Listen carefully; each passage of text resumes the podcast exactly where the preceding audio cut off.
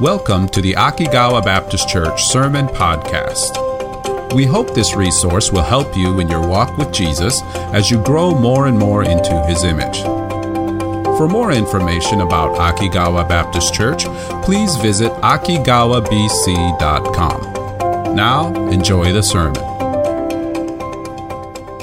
We have been going through looking at Jesus through the eyes of John. John, the apostle of Jesus, who has been following. Man, I tell you what, it's been really interesting. I wished you could have seen all the different ways that John, John saw Jesus. That's so unique from everyone else. John saw Jesus in an amazing, amazing way. He saw the transfiguration of Jesus. He was one of the three disciples who was probably closest to Jesus, right? And he saw Jesus in an amazing way. John wants us to see Jesus the way he saw Jesus. And his purpose for writing his testimony of Jesus, his gospel of Jesus, is so that we could somehow see him the way he saw him. And this is why John wrote Jesus, so that we could see that Jesus is truly the Son of God. So, as he writes, we continue to see all different ways that Jesus reveals himself, not only to John, but also to other people that Jesus meets in his ministry here on earth. One of these things that we're seeing is Jesus' revealing of himself to people who don't want to see what Jesus is revealing. Some people don't like the fact that Jesus was revealing that he truly is the Son of God himself. And this is the conversation that we've been looking at. All of the things that we've been looking at in John chapter 8, which is where we're at, John chapter 8, all of these things have been happening over the course of one morning the morning after the feast of the tabernacles where Israel is celebrating the God's faithfulness by remembering the journey through the wilderness by putting on by uh, sleeping in tents and and different things like that right? And so Jesus is revealing himself. He says I am the light of the world. I am the light of the world. He who follows me will have the light of life will not walk in darkness but will have the light of life to help him as he walks. It's an amazing thing. He's revealing himself about who he's revealing the truth about who he is, and he's revealing truth about who we are. So this is the conversation. So last week, after Jesus has finished having the conversation with the Jewish leaders in the temple, we saw how there were a bunch of people who believed in Jesus, but some of them were not very good, or some of them did not believe in Jesus like they said they did. And they were not willing to be set free, willing to accept the fact that they needed to be set free from their sinful hearts, from the sin that ruled their hearts. Remember what Jesus told them? John chapter 8, verse 31 and 32. John says, Then said Jesus to those Jews which believed on him, If ye continue in my word, then are ye my disciples indeed. Verse 32, And ye shall know the truth, and the truth shall set you free. Set me free? Set me free. What am I in bondage to? Remember that conversation? I'm not in bondage. Actually, we talked about that. Yeah, you guys have been in bondage quite a few times. They didn't like to be heard, told that they needed to be set free. And the more Jesus revealed about what it meant to be set free, the more they were angry and wanted to reject what Jesus was telling them, the reality about their freedom. They were not willing to see the reality of their heart or the reality of who Jesus was. This is what Jesus is talking about. Now, part of the problem that these people were having was that they did not want to accept, they did not feel like they needed to accept what Jesus was offering. They were offended that Jesus told them that they needed to be freed. That's a that's something that a lot of us struggle with. A lot of people struggle with the fact that uh, they need help. It's not easy to admit that you need help, is it? I got this. Don't be. I'm, I'm fine. I'm okay. I'm good. Some people have a hard time with that. And uh, it's clear that these did too. It's easy to assume that you're okay, that there is some, that there isn't anything you need to worry about. Sometimes some people think that they're okay, that they don't need their hearts to be freed from the sin that is, uh, that, that binds them because they don't think they're all that bad. I haven't done anything horrible. I mean, yeah, I've done a few things, bad things here and there, but I haven't done anything horrible. Some people think that they don't need to be freed from sin in their hearts because they've done a lot of good things. Man, look at all the things I've done. I've worked hard. I've, I've helped people. I've listened to my mom and dad. I've done all kinds of things. As mom and dad, I've tried to take care of my kids. There's all kinds of reasons we look to our good things that we've done. Maybe we may not have done very many bad things, but man, we sure have done a lot of good things. Sometimes people think they're okay because they're doing the things that they're supposed to do. They're following the rules. They're listening to what they're supposed to do, and they're just plugging along, listening and following. I go to church. I follow the rules. I should be okay. Why do I need freedom? For the people Jesus is talking to, they had their own reason they thought they were okay. We are Abraham's children. We are the chosen nation of Israel we should be just fine. We don't need what all these other people need. We're the children of Abraham. We're fine. That's what they said, verse 33, if you look at it. And they answered him, We be Abraham's seed. We be Abraham's descendants. And we're never in bondage to any man. How sayest thou, ye shall be made free? Jesus tells them that even though they are Abraham's physical descendants, their actions reveal that their hearts are still enslaved to sin. And this is what we looked at at the end, verse 37 and 38. Jesus says, I know that ye are Abraham's seed, you're his descendants, but ye seek to kill me because my word has no place in you. Verse 38, I speak that which I have seen with my father and ye do that which ye have seen with your father. I'm with my dad. You guys want to kill me, and it's because my word has no place in your heart. While you may be physical children of Abraham, your actions reveal that you are not at all like who you say your father is. Jesus is making a connection now with to how a son is very much like his father. My mom and dad have got to be with us for uh, the last couple of months, and you probably have gotten to see, man, Steve is a lot like his dad, poor guy. on dad's part, not me. Uh, but Jesus, Steve is a lot like his dad. There's some things that I do, my characteristics, my, my different things, like little small habits that I may not even be aware of, that are very similar to my dad.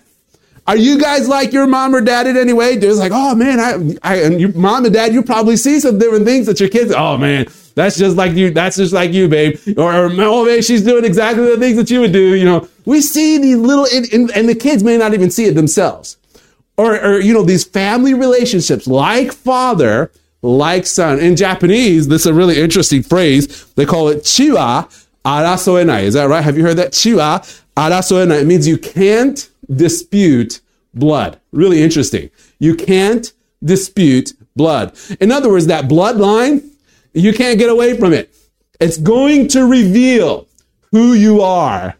And there's no way to hide it. You can't dispute it. And this is like father, like son. This is a lot like that. The similarities cannot be hidden.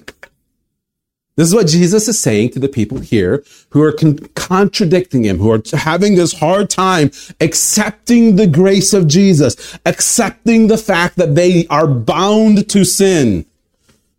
And Jesus says, in the same way that I am like my father, I speak that which I have seen with my father. The things that I've seen, the things that I've time, I spend time with my father, that flows out of me, just like it flows out of children when they spend time with their parents. That flows out of me. And ye do that which ye have seen with your father, like father, like son.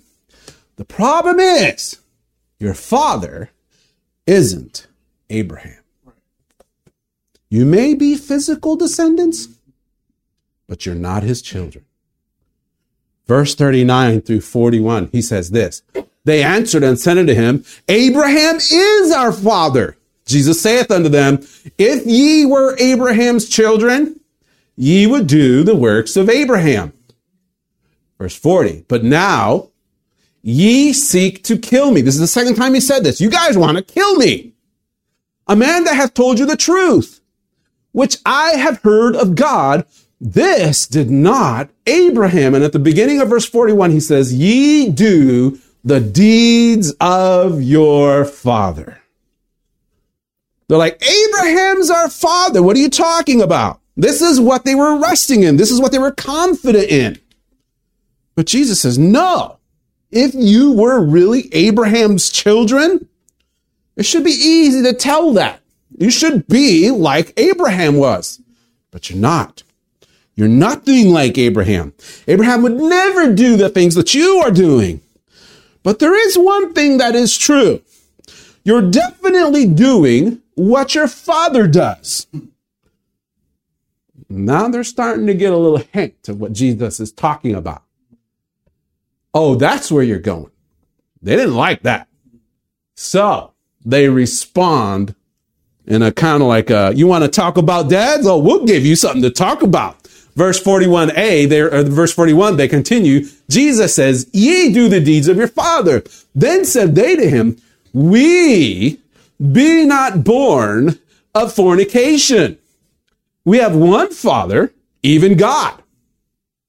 See, they're saying, "Oh, you want to talk about dads? We we know a little something about uh, your uh, birth situation. You know what we're talking about. You know the rumors that spread around that you, your mom has said that she was born of a she was a virgin when she was born. That God miraculously uh, uh gave her you as her child. Yeah, like that's gonna happen. We know how things work. Your your your mom was probably you were born of immorality, weren't you? Like that little hint there. We were not born of fornication. That was a not so subtle hint about who they thought about what Jesus' birth was like. They would not accept the miracle of Jesus being born of a virgin. We weren't born out of immorality. We have one Father. Now they step it up. God is our Father. You see, they were Israelites, so they expected that they were children of God because, as part of Israel, by default, Israelites should be children of God, right? That's what they thought. Jesus replies to them, verse 42. Jesus said to them, If God really were your father, if God were your father, you would love me. For I proceeded forth and came from God. Neither came I of myself, but he sent me. Verse 43 Why do you not understand my speech? Even because you cannot hear my word. You can't hear my word. Jesus' answer here is really important because it reveals, he's revealing what it really looks like to be a child of God. The first part is that you believe, uh, you love his son, Jesus. Like, if you are God's child, you would love God and you would love his son because they're one, uh, they are in unity. Jesus has said over and over how he says he and the father are one. They're the same, like father, like son, right? So if you say God is your father and you love him, then you should be able to see, you should be able to see that and how you love his son. You should find joy in the presence of his son. That's one of the ways you understand, you see what it's like to be a, eh, to be a child of God. You find joy in the presence of, you love spending time with Jesus. That's one way. Second, you will respond to his word. If you are a child of God, you will respond to his word. They could not respond to Jesus' words because his words were not in their heart. They couldn't respond to his words. This is what we talked about earlier when we talked about abiding in Jesus and his words abiding in you. Did you know that if you are a child of God, Jesus' words will naturally produce a change in your heart as you follow him and you submit to him. His words will change you. You will respond to his words. And this is important for us to remember this. Remember how we talked about earlier? It's easy to assume that you're okay. Sometimes it's possible for you to come to church every week, week in and week out, and never having trusted Jesus as your Savior. I come to church every week. I listen to the preaching. I sing the songs and, and I should be okay. But if you have never had Jesus' words change your heart, you're in a similar position to these people here.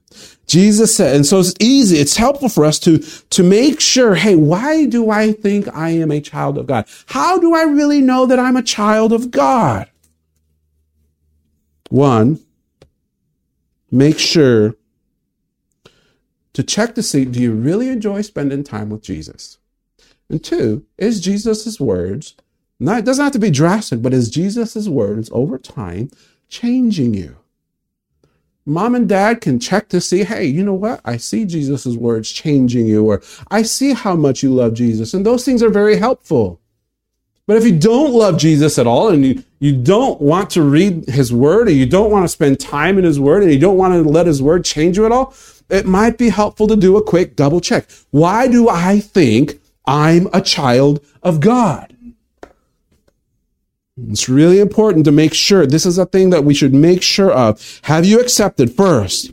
Have you accepted that you do have a heart that is sinful towards God? Do you recognize the reality of who you are? Oh man, I've done bad things. I have done things that have have caused uh, have, that have uh, saddened God's heart towards me. I am a sinner. Have you accepted that you do have a heart that is sinful towards God? And then have you responded to that? Have you asked Jesus, God's Son, to forgive those sins? And have you put your faith in Jesus to forgive you and give you eternal life? Well, that's how you become a child of God. And when you do that, it will flow out into your life as you grow and follow Him. And I say that it is important to remember that sometimes as God's kids, we get distracted. It's important to remember that. Sometimes we get interested in things that like don't have anything to do with God and we get so focused in on that. It's like, oh, man, you know, right? And that's important to remember too. But over your life, have you seen any desire to love Jesus, to spend time with Jesus? Do you find joy in being with Jesus? Over your life, have you or those around you seen a change in your life because of the fact that you are God's child? Those are important things. Don't assume that you're okay. Make sure that you are a child of God. Unfortunately, for the people that Jesus was talking to, they were definitely not children of God at all. So Jesus reveals something that he had been hinting at this whole time. Who is really your father? It's not Abraham. It's not God. Who could it be?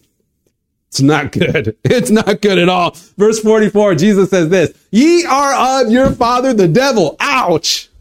Ooh, that's going to be painful. You thought the other stuff was hard to hear. This is really hard to hear. Ye are of your father, the devil. And the lusts of your father ye will do. Listen to what he says. He was a murderer from the beginning and abode not in the truth. Just like they were. They, remember Jesus keeps telling them over and over, you guys are keep trying to kill me. You're just like your dad, who was also a murderer. Your word, his word, he abode not in the truth, and you're not abiding in the truth because there is no truth in him. God's word was not in the devil either. Like father, like son. When he speaks a lie, he speaketh of his own, for he is a liar and the father of it. Jesus describes that their dad is the devil, and the devil is a murderer from the beginning. What's he talking about? Do you remember the very, remember Adam and Eve, or God gave Adam and Eve the Garden of Eden to tend to and to keep to? And, and they said, eto, eto, eh, just a minute here. Adam and Eve. So in the tree of the in the Garden of Eden, God told the Adam and Eve, "Don't eat of the tree of the knowledge of good and evil." Adam and Eve were definitely responsible for having eaten the fruit of that tree. But you know who tempted them to do that? Satan, the devil. He was a murderer from the beginning. He was the one who led them and tempted them to eat, to cause spiritual death in the lives of Adam and Eve. Adam and Eve were both responsible for eating the fruit, but Satan was responsible for their death also because he tempted them. He led them to their spiritual death. Murderer from the beginning. How did he do it? He lied. He lied. Consistently and constantly lying. Do you remember what he said? Oh, sure, God may have said that if you eat this, you're going to die. But we really know God didn't want you to be like him. He doesn't want you to be like him. And so he said, he said that just to protect himself. If you really eat this, then you're really going to know what good and evil is all about. You're going to be just like God. Oh, okay. Chomp, chomp. If it was an apple, chomp, chomp. I don't know what it was. You see, Jesus calls Satan the father of lies Satan doesn't abide in the truth of God because there is no truth in him. Satan always attacks the truth. And the main target of his lies are the truths of who God is, the truths of who God is, who Jesus is, who the Holy Spirit is. In the same way that Satan became the murderer of Adam and Eve by lying to them and attacking the truth of who God is, he's doing the same thing to the people Jesus is literally talking to right then and there. This cannot be the Son of God as they're pointing to Jesus and, and Satan is telling them and convincing them this can't be the Messiah. Don't listen to him. He's wrong. Satan constantly lies and attacks the truth about who Jesus is, about who God is. Most cults happen because they attack the truth of who Jesus really is. Satan will always attack the truth of God. He will always attack the truth of God's Son. Verse 45. And because I tell you the truth, ye believe me not. Jump down to verse 47. He that is of God heareth God's words. Yet ye therefore hear them not because ye are not of God. Here's your double check. Here's your self check that you do. If you are of God, you will hear God's words. They will abide in you. They will be part of your life. But because you don't hear them, that's proof that you are not of God.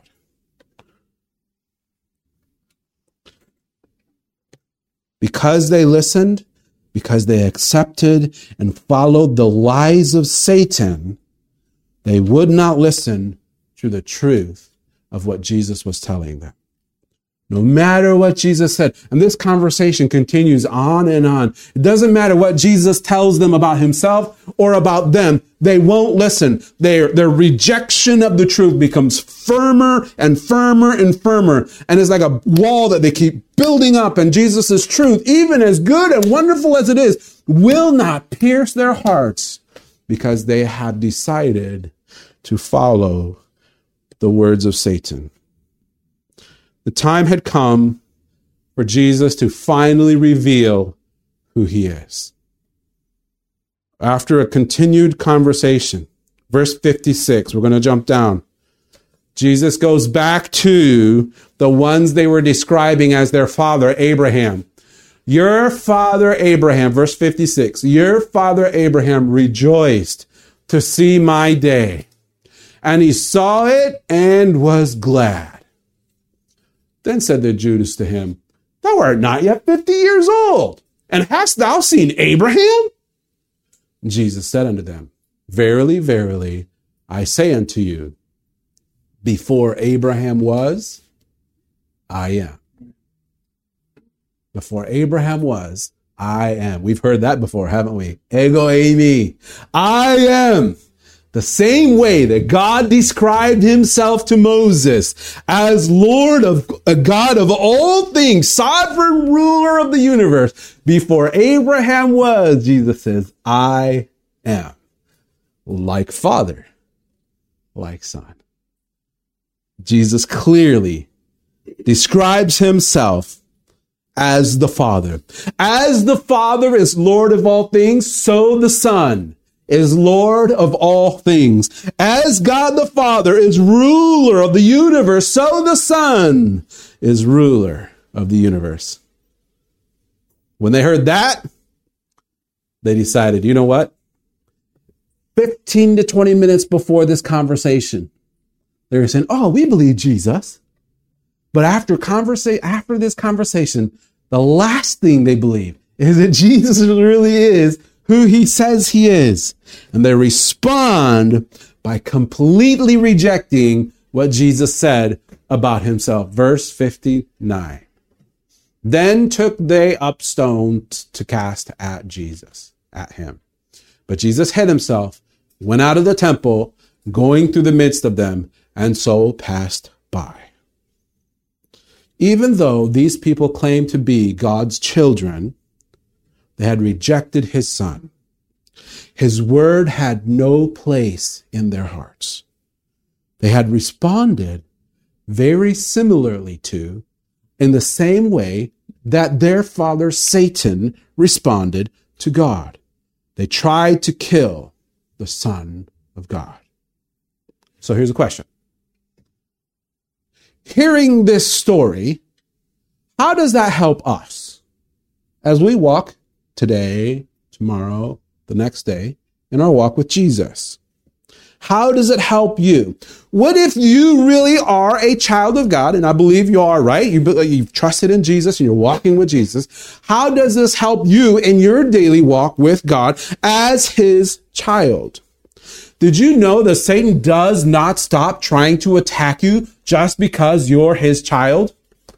Or you're God's child, not his child, like Satan's child, just because you're like God's child, he doesn't stop. You know what? He continues to attack. He continues to try to convince you that God isn't who he says he is, that Jesus isn't who he is, or that the Holy Spirit isn't who he says he is, that you are not in God's, that you are not who you are because of God's child. The Satan continues in the same way that he tried to attack Adam and Eve to separate them from God, in the same way that he tried to keep these people from following Jesus, he's going to try to keep you from following Jesus too. And he's going to do it in the same way that he mm. always does. He's going to attack the truth of who God is.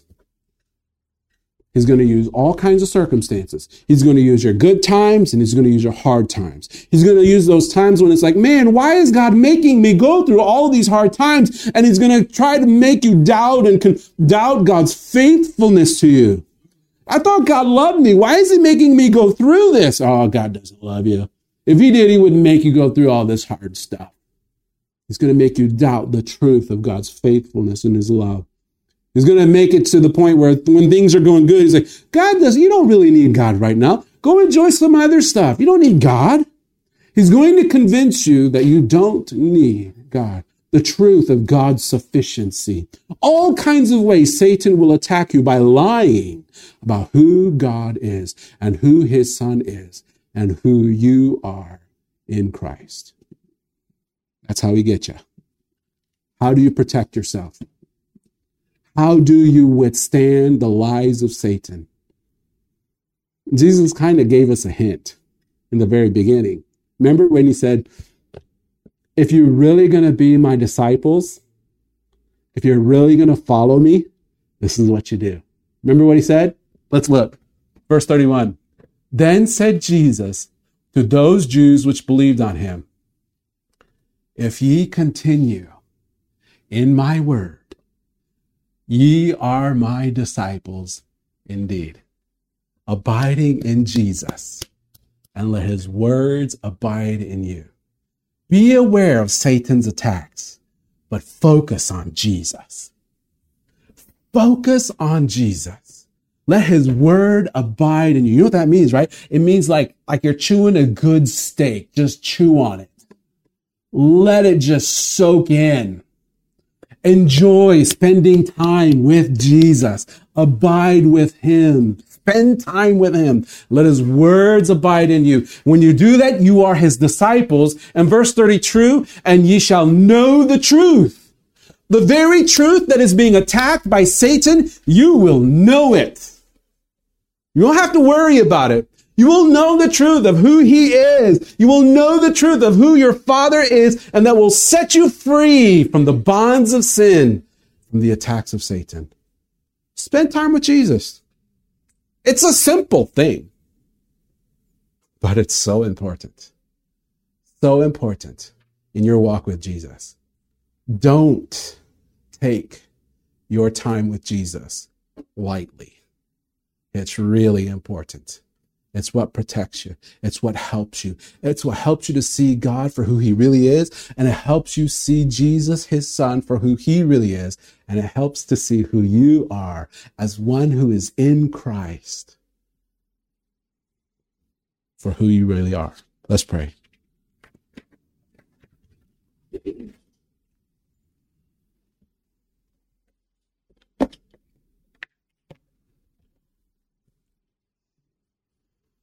Father, it's amazing